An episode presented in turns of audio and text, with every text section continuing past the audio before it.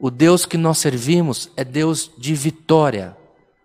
O Deus que você serve é Deus que levanta a cabeça do oprimido, que levanta a cabeça do abatido, que leva a saúde no meio dos enfermos. Quando o Senhor passeou, andou pela terra, viveu o ministério dele, aquele anunciação que ele era o Cristo, por onde ele entrava, tinha pesca maravilhosa, tinha regeneração de membros daqueles que eram coxos, tinha ressuscitação porque a morte não podia com ele. Esse é o Deus que você serve. Até quando você fará o teu Deus fraco? Até quando você estará pecando diante de Deus, anunciando que na tua vida é só derrota, fazendo daqueles que têm fé motivo de chacota? Hoje Deus te repreende no nome de Jesus Cristo.